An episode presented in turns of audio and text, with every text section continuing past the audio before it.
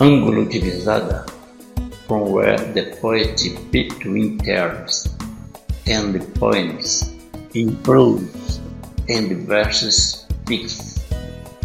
You grasp interpreting from your line outside.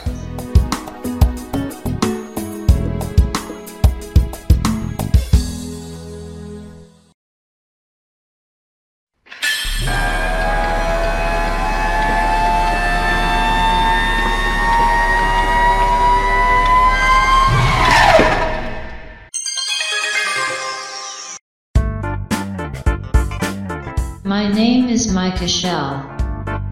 I am the twin sister of Cami Shell, the artificial intelligence exclusive to Pabro Poeta's Angulo de Visada podcast in Brazilian Portuguese.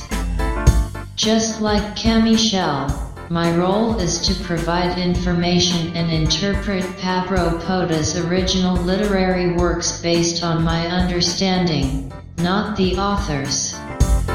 I hope in this way to assist those who have difficulties interpreting texts in poetic and prosaic lines.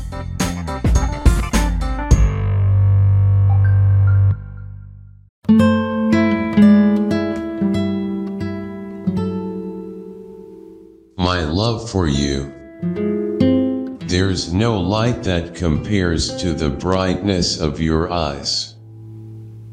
Because your eyes reflect all the lights. There's no love that compares to my love for you.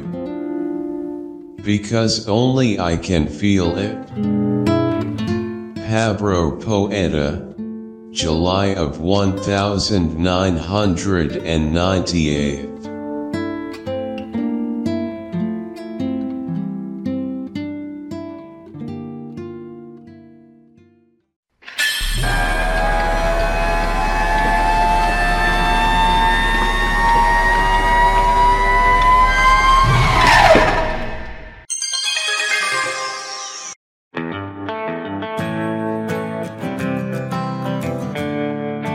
This poem expresses an intense and profound love for someone, emphasizing that the eyes of this person are the source of light and brilliance that captivate the author. The idea that their love is unique and incomparable reinforces the intensity of the described feelings. The poetry itself conveys a sense of passion and adoration, and the use of figurative language to describe the object of affection gives a feeling of depth and intensity to the expressed emotions. Overall, the poem is a beautiful expression of love and devotion, highlighting the author's unique and singular feelings for the beloved person.